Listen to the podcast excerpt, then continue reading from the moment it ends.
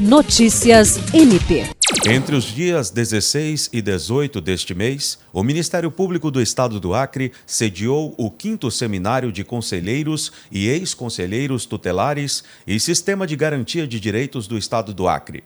O evento foi realizado pela Associação de Conselheiros e Ex-Conselheiros Tutelares do Estado do Acre, ASCONTAC, e pelo Fórum Colegiado Nacional de Conselheiros Tutelares. Durante o encerramento do encontro, o Procurador-Geral de Justiça Danilo Lovisaro recebeu uma homenagem da Ascontac pelo apoio do MPAC ao evento, reconhecimento também dado aos setores da instituição que estiveram envolvidos. Pelo MPAC estiveram envolvidos na realização do encontro o coordenador do Centro de Apoio Operacional de Defesa da Criança e do Adolescente, procurador Francisco Maia Guedes, e promotores de justiça que possuem atribuição na área.